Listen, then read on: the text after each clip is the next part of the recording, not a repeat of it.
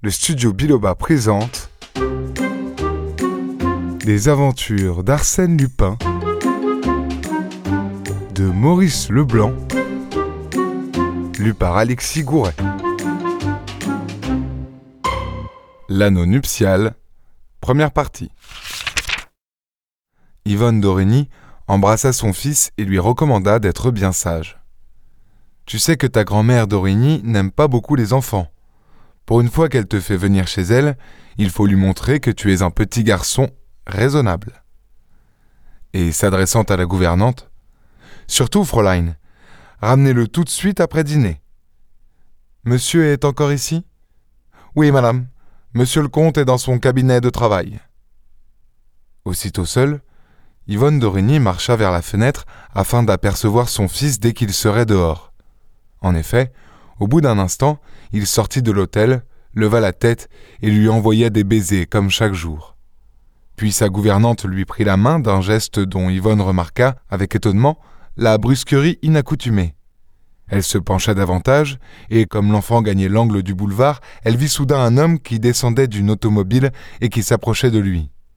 Cet homme, elle reconnut Bernard, le domestique de confiance de son mari. Cet homme saisit l'enfant par le bras, le fit monter dans l'automobile ainsi que la gouvernante, et donna l'ordre au chauffeur de s'éloigner. Tout cela n'avait pas duré dix secondes. Yvonne, bouleversée, courut jusqu'à la chambre, empoigna un vêtement et se dirigea vers la porte. La porte était fermée à clé, et il n'y avait point de clé sur la serrure. En hâte, elle retourna dans son boudoir. La porte de son boudoir était fermée également. Tout de suite, l'image de son mari la heurta. Cette figure sombre qu'aucun sourire n'éclairait jamais, ce regard impitoyable où depuis des années elle sentait tant de rancune et de haine. C'est lui, c'est lui, se dit-elle. Il a pris l'enfant. Ah, c'est horrible. À coups de poing, à coups de pied, elle frappa la porte, puis bondit vers la cheminée et sonna, sonna éperdument. Du haut en bas de l'hôtel, le timbre vibra. Les domestiques allaient venir. Des passants peut-être s'ameuteraient dans la rue. Et elle pressait le bouton avec un espoir forcené. Un bruit de serrure. La porte s'ouvrit violemment. Le comte apparut au seuil du boudoir et l'expression de son visage était si terrible qu'Yvonne se mit à trembler. Il s'avança. Cinq ou six pas le séparaient d'elle. Dans un effort suprême, elle tenta un mouvement, mais il lui fut impossible de bouger, et comme elle cherchait à prononcer des paroles, elle ne put qu'agiter ses lèvres et qu'émettre des sons incohérents. Elle se sentit perdue. L'idée de la mort la bouleversa.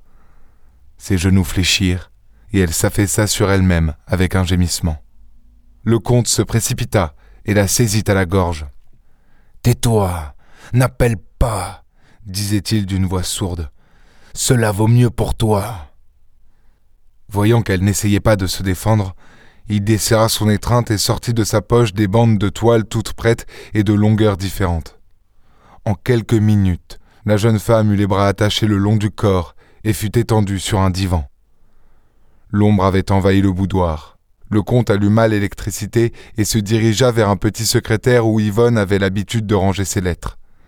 Ne parvenant pas à l'ouvrir, il le fractura à l'aide d'un crochet de fer, vida les tiroirs et de tous les papiers, fit un monceau qu'il emporta dans un carton. Du temps perdu, n'est-ce pas? ricana-t-il. Rien que des factures et des lettres insignifiantes. Aucune preuve contre toi. Bah N'empêche que je garde mon fils, et je jure Dieu que je ne le lâcherai pas. Comme il s'en allait, il fut rejoint près de la porte par son domestique Bernard.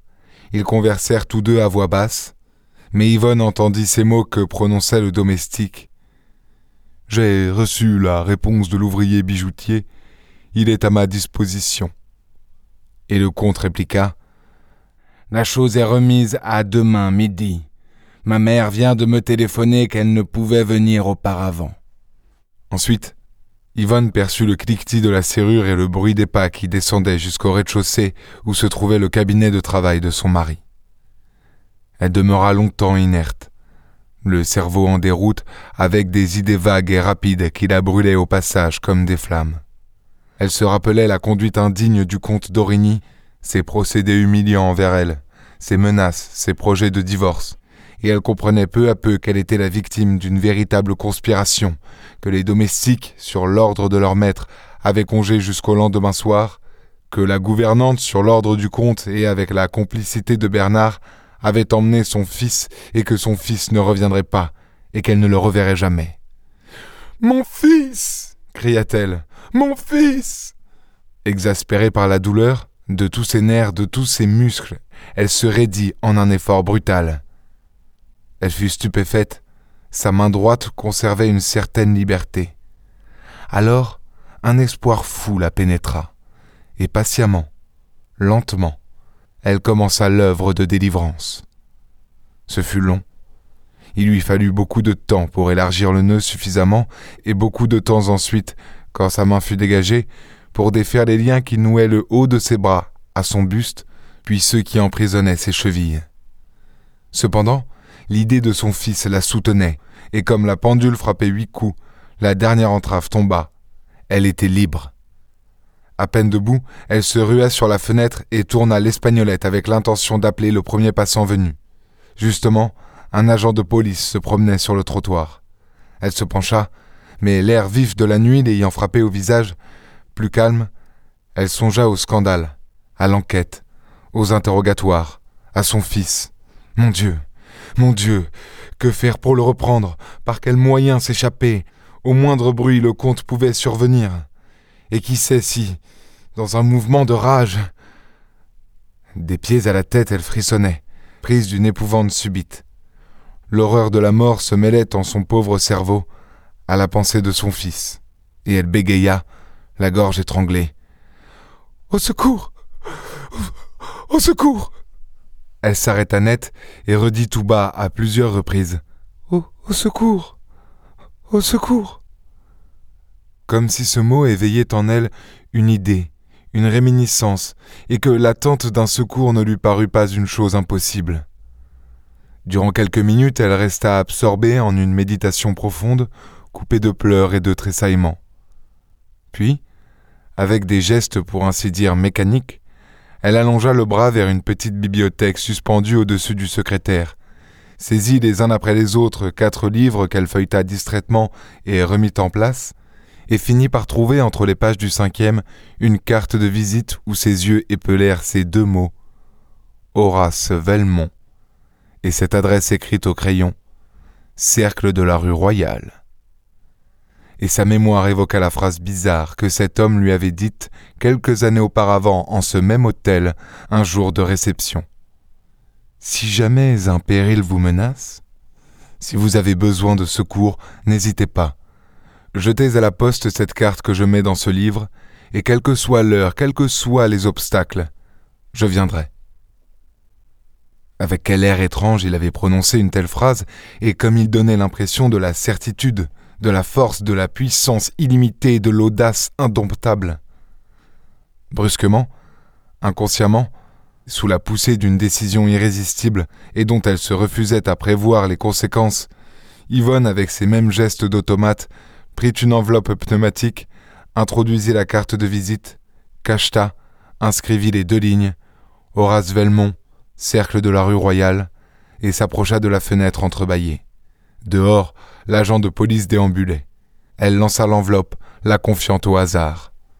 Peut-être ce chiffon de papier serait-il ramassé et, comme une lettre égarée, mise à la poste. Elle n'avait pas accompli cet acte qu'elle en saisit toute l'absurdité.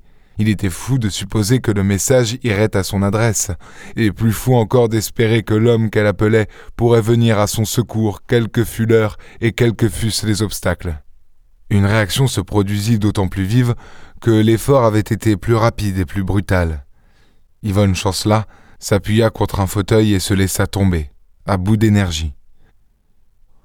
Alors le temps s'écoula, le temps morne des soirées d'hiver où les voitures interrompent seules le silence de la rue. La pendule sonnait. Implacable, dans le demi-sommeil qui l'engourdissait, la jeune femme en comptait les tintements.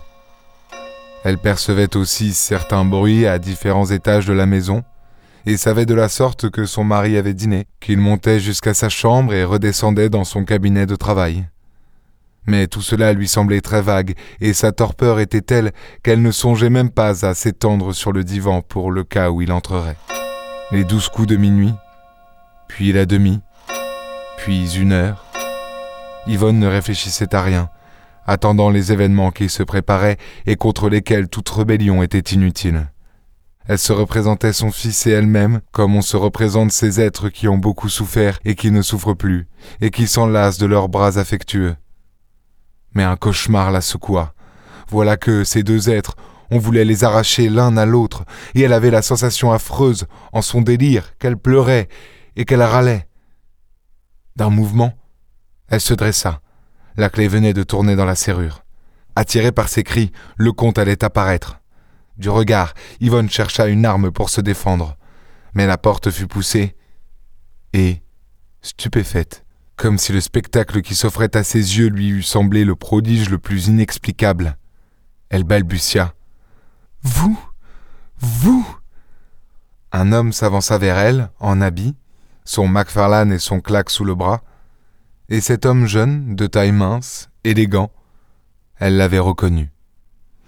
C'était Horace Velmont. Cette histoire d'Arsène Lupin est à suivre dans l'épisode suivant.